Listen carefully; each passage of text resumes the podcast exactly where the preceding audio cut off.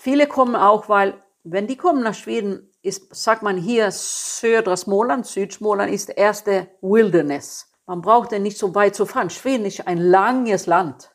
Und dann kann man, von Kopenhagen ist es zweieinhalb bis drei Stunden, dann sind die hier oben.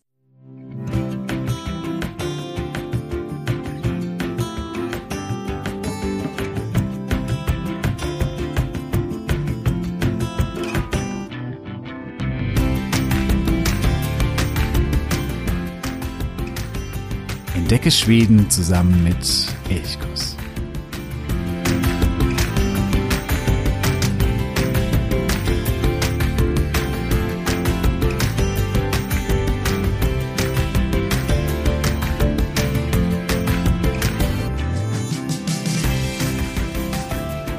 Die Stimme, die du vor dem Intro gehört hast, die gehört zu Ingrid Ulson. Ingrid ist Besitzerin des Jetnögod, ein Hof mit ja, Ferienhütten und einen weitläufigen Campingplatz, der sehr, sehr idyllisch auf einer Insel oder einer Halbinsel des Sees Osnen liegt. Und sie spricht von der ersten Wildnis, wenn man von Süden nach Schweden fährt, von der ersten Wildnis, auf die man hier trifft, und das ist ihr eben in diesem Gebiet am Osnen im südlichen Smoland. Ich habe schon zwei Folgen gemacht, in denen es rund um einen See ging. Einmal Siljan rund und einmal Wettern rund. Also einmal rund um den Siljansee und einmal rund um den Wettern. Beides Mal war die Idee eigentlich, dass es hier ein Radrennen gibt, das eben einmal um den See herumführt. Es gibt auch den Osnen Rund, meines Wissens nach nicht mit einem Radrennen verknüpft, aber es gibt eben einen Fernradweg, der 140 Kilometer lang rund um den Osnen führt. Aber ich will heute gar nicht einmal um den See herum Freilich ist es enorm reizvoll mit dem Fahrrad und lohnt sich auf jeden Fall sehr. Aber ich springe heute lieber zwischen den unterschiedlichen Orten umher und ich begebe mich vor allen Dingen aufs Wasser. Denn äh, vom Wasser aus ist der See wohl am magischsten. Ja, damit begrüße ich dich zu dieser heutigen Folge. Mein Name ist Jo von Elchkus und ich freue mich sehr, dass du heute wieder dabei bist.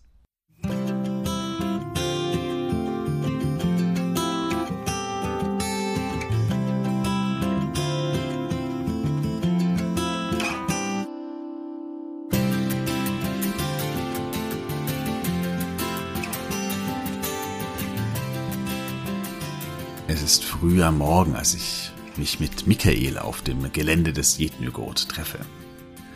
Mit einem kräftigen Handschlag begrüßte mich, dann geht es los. Wir sind ausgestattet worden, sehr reichlich ausgestattet worden mit einem Picknickkorb, den uns eine Mitarbeiterin des äh, Urlaubsressorts des Jetnögot gemacht hat. Wir gehen hinunter zum Strand, wo schon das Motorboot bereit liegt. Es hängt aber Nebel zwischen den Bäumen und sehr, sehr dicht über dem Wasser. Es ist magisch still. Einzelne Felsen ragen nackt aus dem Wasser, das spiegelblank ist. Nur ist da nicht so recht irgendwas, was sich spiegeln könnte. Es ist, als sauge der Nebel alles in sich auf. Eigentlich liebe ich solche Stimmungen. Nur jetzt ist sie nicht ganz so praktisch, denn Michael und ich wollen eigentlich auf Vogelbeobachtungstour gehen. Und wenn man gerade mal so 20, 30 Meter sehen kann, dann ist viel mehr als Enten, die man vielleicht entdecken kann, nicht drin. Also nicht ganz ideale Voraussetzungen. Naja, wir gehen trotzdem los, wir wollen starten, aber der Motor streikt, nichts geht mehr. Die Batterie hat schlapp gemacht. Michael ist es sehr, sehr peinlich. Er ruft kurz im Jetnögot an und schon bringt ein Mitarbeiter eine Ersatzbatterie, die dann eingebaut werden kann und dann kann es auch losgehen. Zuerst fährt Michael sehr, sehr sachte. Der See ist nicht tief, im Schnitt nur drei Meter und überall liegen Felsen im Wasser. Manche eben auch nur so ganz knapp unter der Wasseroberfläche. Das heißt, man muss schon vorsichtig sein und genau wissen, wo man hier eigentlich rumfährt. Michael ist mit Sicherheit einer dieser Menschen, die ganz genau wissen, was sie da tun und wo sie rumfahren. Er ist auch einer jener Menschen, denen man äh, die viele Zeit in der freien Natur ansieht. Das Gesicht, das wirkt selbst am Ende des Winters, ich befinde mich im April hier mit ihm auf dem See, selbst hier wirkt es irgendwie sonnengegerbt. Aber er ist nicht nur Outdoor-Guide, sondern er ist auch Politiker, wie er erzählt. Vor ein paar Jahren war er noch Bürgermeister in Tingsryd. Das ist eine Kommune, die Anteil am Osten hat. Ein bisschen südöstlich des Osten gelegen. Mittlerweile ist er aber nicht mehr Bürgermeister in der Opposition und so hat er nun mehr Zeit für das Draußensein, für Angel- und Vogelbeobachtungstouren.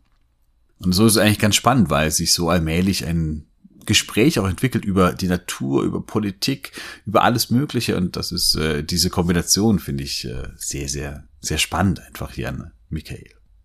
Ja, als wir etwas weiter draußen sind, da erhöht er die Geschwindigkeit. Die Stille des Morgens wird nun durchbrochen durch das Röhren des Motors. Wie gesagt, es ist Mitte April und es ist noch relativ kalt. Und jetzt treibt mir der eisige Fahrtwind dann doch die Tränen in die Augen und verschleiert alles ein bisschen. Was aber nicht wahnsinnig schlimm ist, denn der Nebel hängt nach wie vor hartnäckig über See, über Felsen, über den Inseln. Und von diesen Inseln gibt es im Osten wirklich unzählige. Und dann meint Michael plötzlich, dass wir im Nationalpark sind. Es hat sich nichts verändert, aber wir haben wohl die Grenze des Nationalparks Osnen passiert. Den Nationalpark und den See Osten beschreibt Ingrid Ulsson so. So ein Nationalpark gehört der Stadt. Und das ist gebildet hier. Das ist der jüngste Nationalpark in Schweden. Wir haben jetzt 30 Stück. Und das ist in, äh, 2018 gebildet. Mhm. So wir, haben jetzt äh, fünf Jahre feiern dieses Jahr.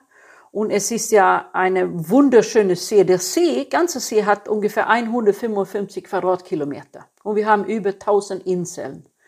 Das ist, was äh, macht äh, Ostern so einzigartig. Es hat eine Scherengarten in ein Binnensee. Das kann man ja nicht vergleichen mit dem wunderschönen Scherengarten in Stockholm, Göteborg und überall, sondern es ist ein Binnensee, ein sehr flacher See.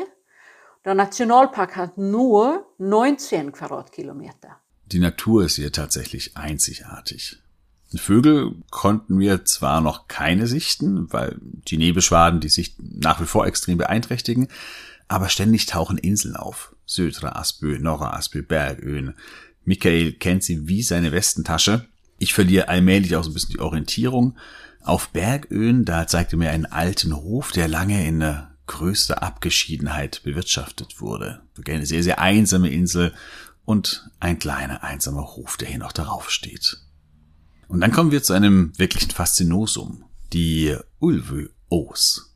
Das eine langgestreckte, sehr, sehr schmale Halbinsel, auf denen hier und da auch abgeschiedene Ferienhäuser stehen.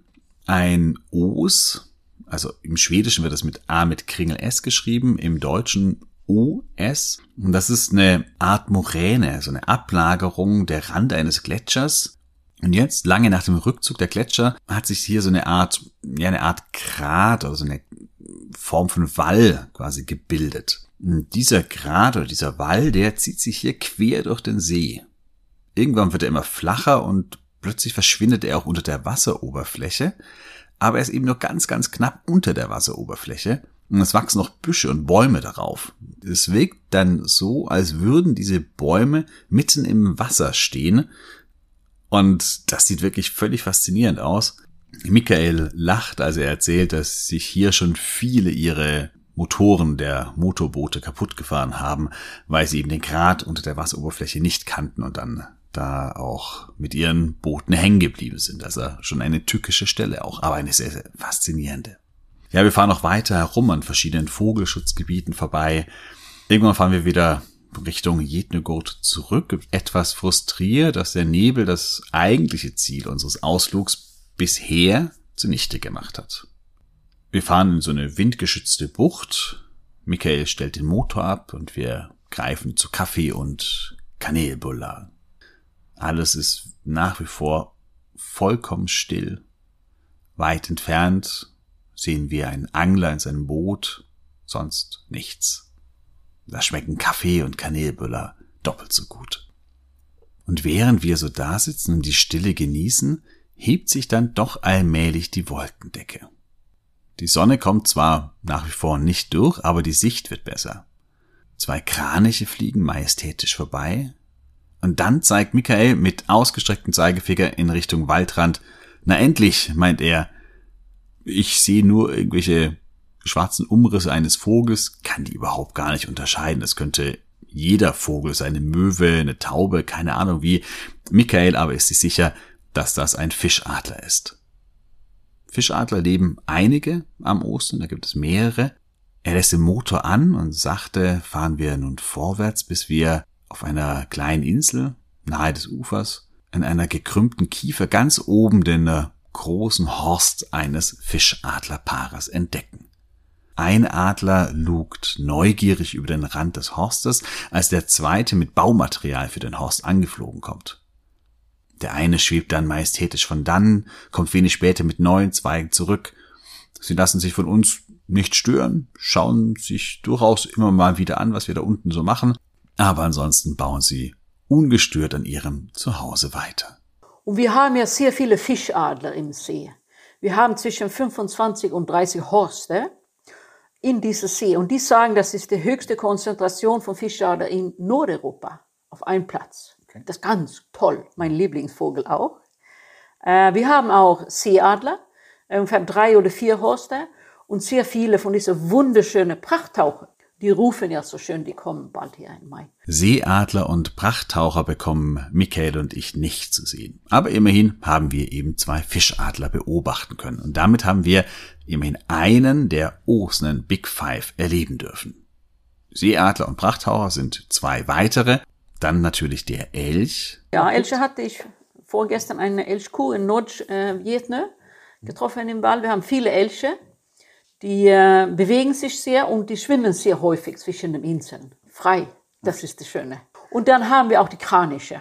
Aber die sind nicht ja so viele, die sind mehr unterwegs nach der großen See Hohenbojerchen. Aber ein paar bleiben ja doch hier. Ja, Kraniche habe ich auch schon entdecken dürfen. Somit sind also zwei der Ocean Big Five abgedeckt. Wir fahren wieder zurück, machen das Boot fest und kehren zum Aufwärmen in den Jetnugurt zurück. Es ist wirklich eisig kalt mittlerweile oder man ist richtig durchgefroren. Der Jetnugurt ist ein großer Hof. Das gelbe Haupthaus liegt hübsch auf einer leichten Anhöhe über dem See. Dieses Haus ist aber privat. Hier wohnt eben Ingrid Ulsson. Ihr Vater, der hat den Hof äh, übernommen oder gekauft und er hat auch die Geschichte des Hofes recherchiert und konnte ihn bis ins Jahr 1320 zurückdatieren. Die Region an sich aber war schon deutlich früher besiedelt. Und es gibt überall diese Symbolen. Und mhm. das bedeutet, wir haben zum Beispiel alte Wikingergraben hier oben.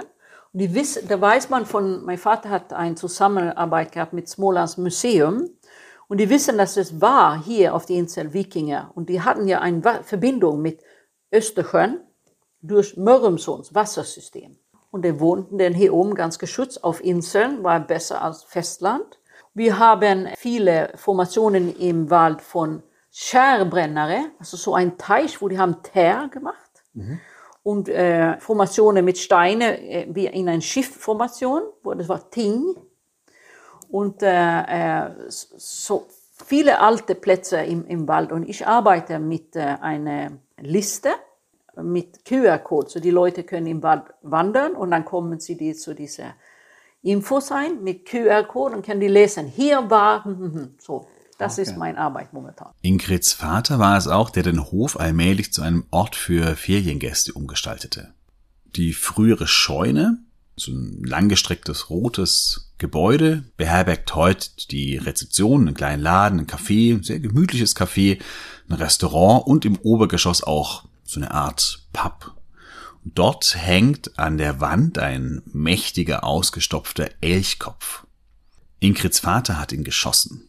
Aber diesem Elch fehlt ein, ja, ein wichtiges Teil. Denn der Bart, also die Elche haben ja immer so einen, so einen Bart, und der ist abgeschnitten. Ingrid erzählt die Geschichte dazu, denn äh, hier werden immer wieder auch Feste gefeiert und ja, ein Däne vor einigen Jahren, der becherte etwas zu viel und in seinem alkoholischen Übermut, da griff er zu einer Schere, die da irgendwo herumlag und er schnitt dem Elch den Bart ab. Er ist vielleicht dieser Däne der vielleicht einzige Gast, über den Ingrid nicht ganz so positiv spricht. Ansonsten aber, wenn sie erzählt, dann merkt man, wie wichtig ihr ihre Gäste sind. Zum Beispiel jene, die immer wieder nach Jednö zurückkehren. Wir haben so viele Stammgäste von Deutschland, die kommen immer zurück und, und äh, dann muss man sehr viel mit dem sprechen, klar. Aber wir haben Stammgäste, die kommen in vierte Generation. Wir sind hier über 35 Jahre. Das ist Freunde, aber auch sehr wichtige Ambassadeurs für Jedne mhm. und für Småland und für Schweden. Das ist so wichtig. Die kommen immer, jedes Jahr. Im äh, weiten Gelände des Jednegot, da stehen mehrere Ferienhäuser, kleine gemütlich eingerichtete Stügur, in denen man sich selbst verpflegen kann, also die auch mit einer Küche ausgestattet sind und es gibt einen kleinen Grillplatz auch, also man kann ja auch wunderbar grillen dann vor jeder Hütte. Ich habe eine Hütte, die hat auch eine Rollstuhlrampe, ähm, auch ein behindertengerechtes Bad, also auch das ist äh, hier gewährleistet. Und es gibt einen Campingplatz. Das ist ein Naturcampingplatz, öffnen wir hier erst äh, 1. Mai bis 1. Oktober. Das ist ein ganz großer Platz, 20 Hektar mit 160 Plätzen. Die sind große Plätze verteilt unten am Ufer und so. Und das ist die Sache hier, dass wir wollen, dass die Gäste kommen und wollen fühlen, dass sie sind in der Natur. Das bedeutet, Nachbar soll nicht dicht dran, muss Luft dazwischen. Das ist wichtig. Und die Häuser sind auch freiliegende, die sind alle außerhalb der Campingplatz. Und die liegen mit Abstand voneinander, das ist auch wichtig. So typisch smoländische Häuser, rot mit weißen Ecken. Jetzt in der Vorsaison, als ich hier bin, sind hauptsächlich Angler hier. Angeln ist, ist im Vorsaison. Angeln, die kommen jetzt in April, Mai, Juni. Und wenn wir kommen im Hochsaison, Juli, August, dann ist mehr Familien unsere Zielgruppe. Und das ist Angeln ja nicht so wahnsinnig gut, weil es so warm im See. Und dann kommt ja Herbst und dann ist wieder gut Angeln. Ich sage, wir haben Gäste hier auf jeden Fall von Ende März, also fängt immer an Ostern bis Ende Dezember. Ich habe einen Guidepool gestartet, so ich habe auch sehr viele Angelguides. Zum Beispiel, wenn Leute kommen und die wollen lernen, angeln, verschiedene Methoden oder nur rausfahren auf ein Angel-Guided Tour, so. Hechtsafaris oder Angeln für Zander in der Nacht im Sommer ist toll, weil im Sommer ist ja kaum dunkel, ist ja immer hell, ist ja fantastisch. Anfang Juli raus mit einem Angelguide in der Mitternacht, dann startet man um neun in der Nacht und kommt zurück um eins. Ist hell. Mhm. Und der Sander dann, wenn es warm, steht ja unten am Boden, aber in der Nacht geht er hoch und jagt sehr kurz unter, so eineinhalb, ein Meter vielleicht, und dann kann man sie einfach äh, oder sehen auf der Eschelul, alle Sander, die jagen die kleinen Fische. Und das ist eine große Spannung. Okay. Und nur die Sonnenuntergänge im See Ostern, im Juli ist traumhaft. Neben dem Angeln bietet der Ostern aber noch viele, viele andere Möglichkeiten, um Natur hautnah zu erleben. Ingrid empfiehlt den See und den Nationalpark vom Wasser aus zu erleben. Ich habe das jetzt auch gerade selber miterlebt. Das ist wirklich ganz besonders magisch, weil es so viele Inseln gibt und er so zerklüftet ist, dieser See. Und das kann man einfach vom Wasser aus ganz besonders toll, toll erfahren. Es gibt auch einen 120 Kilometer langen Kanuweg durch den Osten, der sogenannte Wärensleden, von Orsa im Norden bis Granö im äh, Süden. Aber man kann natürlich auch, ja, kreuz und quer auf dem zerklüfteten und verwinkelten See paddeln. Es gibt mehrere solche Windschutzhütten, die kennst du sicherlich. Hier kann man dann auch anlanden, übernachten. Hier sind auch Plätze für ein Lagerfeuer angelegt. Es gibt Holz, es gibt ein Plumpsklo. Und das heißt, das ist einfach so gut ausgestattet, wo man eben gut auch eine Mehrtagestour mit dem Kanu oder natürlich auch mit dem Fahrrad machen kann. Im Nationalpark selbst, der aber ja nur einen kleinen Teil des gesamten Ostern, also des gesamten Sees ausmacht, da darf man nur an einer Stelle zelten. Das ist der wirklich sehr gut ausgestattete Rastplatz am Trollberget. Der Trollberg. Und zu diesem mystischen Berg, zu diesem mystischen Trollberget, da mache ich mich nun nicht mit dem Boot, sondern mit dem Fahrrad auf. Das ist eine weitere Möglichkeit, eben um die wirklich wunderschöne Natur des Osnen zu erleben. Um den See herum, das habe ich eingangs ja schon erwähnt, führt der 160 Kilometer lange Radweg Osnen rund. Es gibt viele Fahrradtouren und dann gibt es Osnen rund, das ist rund um den See. Mhm. Und da, sonst gibt es die große Südostlede. Ja. Es fängt ja von Skåne an. Geht ein bisschen und, weg, oder? Ja, und dann geht es hier auf die östliche Seite hoch. Oder gibt es Bahnvalsleden, die geht von Karlshamn hier hoch nach Wiesland und dann nach Halmstad. Es gibt viele, es ist wie ein Spindelnetz, Spinnenweber, so man kann fahren, wie man will. Der Südostleden, von dem Ingrid spricht, der endet oder beginnt in Växjö. Das ist wenige Kilometer nördlich des Sees. So die nächste wirklich auch größere Stadt. Und von dort führt eben der Südostleden nach Skåne. Auch der Sverige-Leden, das ist so ein sehr weit verzweigtes Radwegenetz, das durch Gesamtschweden führt. Auch der führt über, ja, über so Land zum Insel auf einer idyllischen Straße mitten über den See. Das ist eine Straße, die wirklich quer drüber führt, über von einer Insel zur nächsten. Und hier kann man toll fahren und toll radeln und hat immer den See rechts und links im Blick. Ich leihe mir ein Rad im Ohlshulz Handelsboot, im gleichnamigen und auch sehr, sehr kleinen und überschaubaren Ort Ohlshult. Um von dort zum Trollberge zu kommen, muss ich den Bauernwalsläden nehmen. Von dem hat Ingrid ja auch schon gesprochen. Früher führte hier eine Eisenbahn herum, eine Schmalspurbahn, die mittlerweile aber stillgelegt ist. Und auf dem ehemaligen Bahnwall radelt man nun eben durch den Wald und am Seeufer entlang. Nach etwa zwölf Kilometern erreiche ich den Rastplatz am Trollberget, wo es auch einen sehr schönen Badesteg gibt, der im äh, Sommer zum Baden einlädt. Also das, der ganze Ort hier ist sehr, sehr schön angelegt. Es gibt einige Schautafeln, die informieren über den Nationalpark. Der wurde erst 2018 gegründet, ist damit der jüngste schwedische Nationalpark und wurde damals von Kronprinzessin Victoria feierlich eingeweiht. Neben viel Wasser und einigen Inseln sind es vor allem drei Gebiete, die den Nationalpark ausmachen. Teile des Naturreservats Bürcher, das Moor Toftosa Myr und das Biotop Trollberget, wo ich mich jetzt gerade befinde. Das sind also drei Bereiche, die über den Landweg gar nicht direkt ähm, erreichbar sind. Also da muss man immer den Nationalpark wieder verlassen und dann wieder reingehen. Übers Wasser kann man sozusagen, hat man die direkte Verbindungen zwischen diesen drei Gebieten. Ja, und ich befinde mich jetzt nun am äh, Trollberget und hier liegen mächtige Felsen mitten im Wald. Ja, zwischen manchen führen so kleine Pfade umher oder sie werden so wie auseinandergesprengt und man kann so zwischendurch klettern.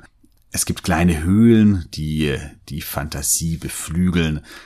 Trolle trieben hier ihr Unwesen, deswegen ja auch der Trollberget. Die Menschen sahen angeblich aber auch Zwerge, sogar ein Drache war vor langer Zeit gesichtet worden.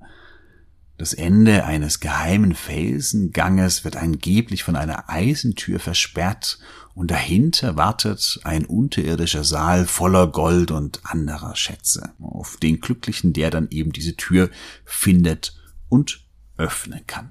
Also es gibt unzählige Sagen, viele, viele verschiedene Sagen, die rund um diesen Trollberget existieren.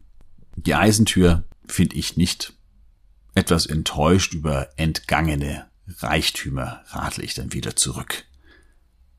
Ich frage Ingrid dann noch, welche anderen Orte sie besonders empfehlen kann. Ich muss sagen, ich bin so Liebe von der Nationalpark und, und ein Tipp, mein bester Tipp ist, rauspaddeln mit Seekajak früh und einen Tag in der Nationalpark, paddeln zwischen den Inseln. Oder, wenn man nicht paddeln will, dann kann man mit Fahrrad in der Toftosa Myr, der Südteil von der Nationalpark, diese wunderschöne äh, Rundtour. Äh, ich denke, es ist circa viereinhalb Kilometer zu laufen. Mit Fernglas und ein bisschen laufen leise. Dann, dann hört man mehr. Nicht so sprechen und bla bla bla, sondern man macht das. Cool, man muss es einnehmen, heißt es so? Mhm, aufnehmen. Aufnehmen oder und spielt keine Rolle, was es ist für ein, ein Wetter. Man muss sich anpassen mit Kleider, aber es riecht besonders oder speziell nach, es hat geregnet. Wissen nicht alle. Das ist so, kann es nicht erklären, man muss erleben. Oder kleine Spuren im Wald, wo die Tiere waren. Welche Tier war denn hier? War das ein Wildschwein oder war das ein Rehbock, der hat seine Geweih gefegt? So ist interessant. Oder war es ein Eichhörnchen? Also man kann, es ist sehr viel zu erleben in der Natur. Das Toftosa Myr, das Ingrid empfiehlt, ist ein Moor im südlichen Teil des Nationalparks. Es liegt direkt am Bahnweißläden, also auf dem ich auf meinem Rad auch entlang geradelt bin, lässt sich deswegen sehr, sehr leicht mit dem Fahrrad erreichen. Es gibt aber auch einen kleinen Wanderparkplatz, wo man auch mit dem Auto ranfahren kann. Auf etwa vier Kilometern führt ein schmaler, wirklich sehr, sehr schmaler Wanderweg durch das Moor. In besonders feuchten Stellen wurden so Holzplanken ausgelegt. Die findet man in ja, vielen, vielen Nationalparks oder Naturreservaten in, in Schweden.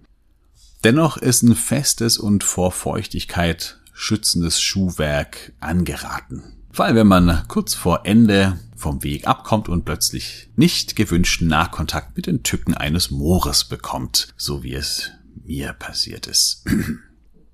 Davon abgesehen ist aber das Moor wirklich sehr faszinierend. Ich finde Moore immer so, deswegen auch so, so toll oder so schön, weil sie so anders sind. Es ist so eine Natur, die, die man selten erlebt und die sehr karg ist, sehr, ja, unwirtlich auch ein Stück weit, aber natürlich trotzdem lebt, wo ganz viele Vögel, Insekten, Pflanzen irgendwie sich ja auch befinden und äh, man da so hindurchgehen kann und sich manchmal wie so ein Fremdkörper als Mensch auch fühlt. Und gerade dieses Gefühl, finde ich, macht äh, den Besuch eines Moores auch so faszinierend. Ja, so ist der Nationalpark, also nicht nur der Nationalpark, sondern der gesamte See Ostern wirklich eine Flecken wunderschöner, teils auch wilder Natur. Natur, die sich mit dem Kanu, mit dem Kajak oder Motor perfekt vom Wasser aus entdecken lässt, aber eben auch mit dem Rad oder wandernd. Der Jednögot, den habe ich dir natürlich auch in den Show Notes verlinkt, der inmitten dieses kleinen Paradieses liegt, ist ein idealer Ausgangspunkt für diese Entdeckungstouren.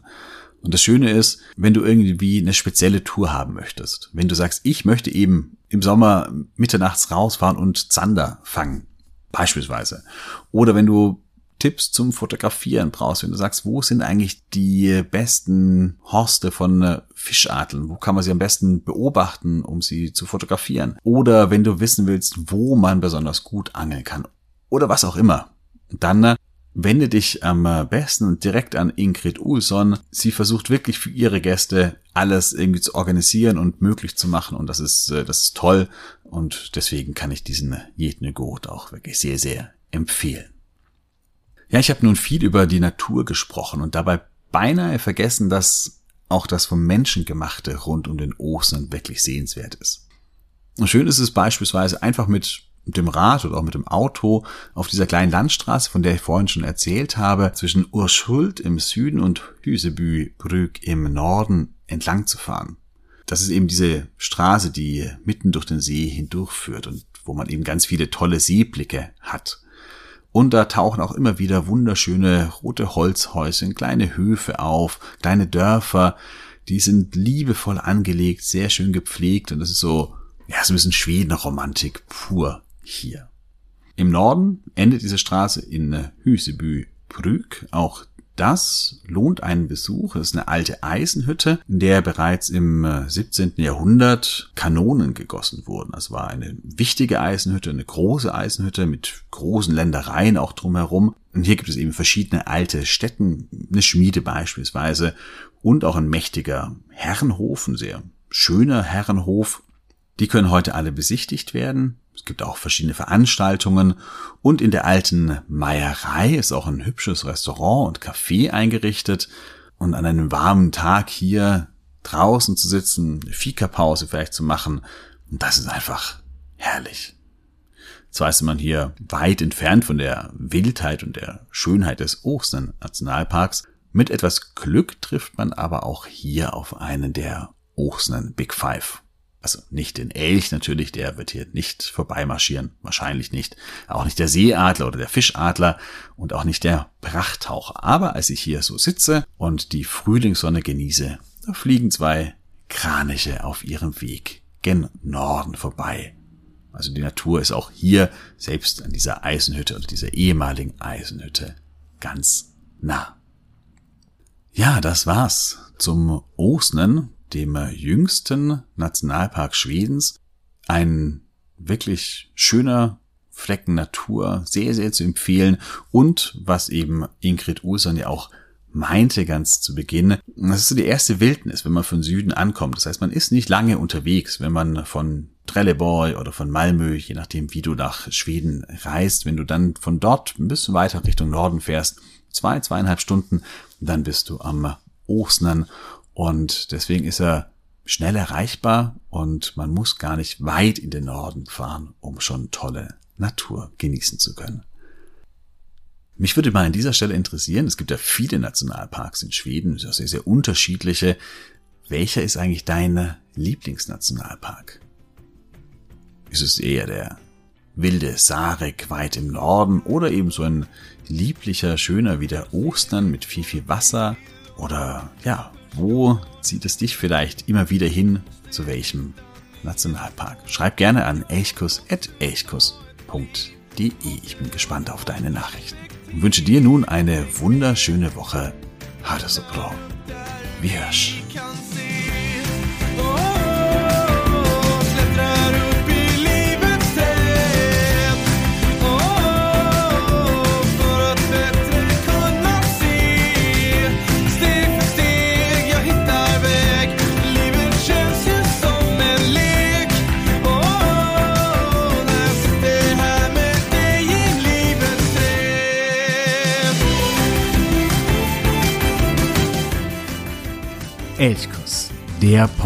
Podcast für Schweden.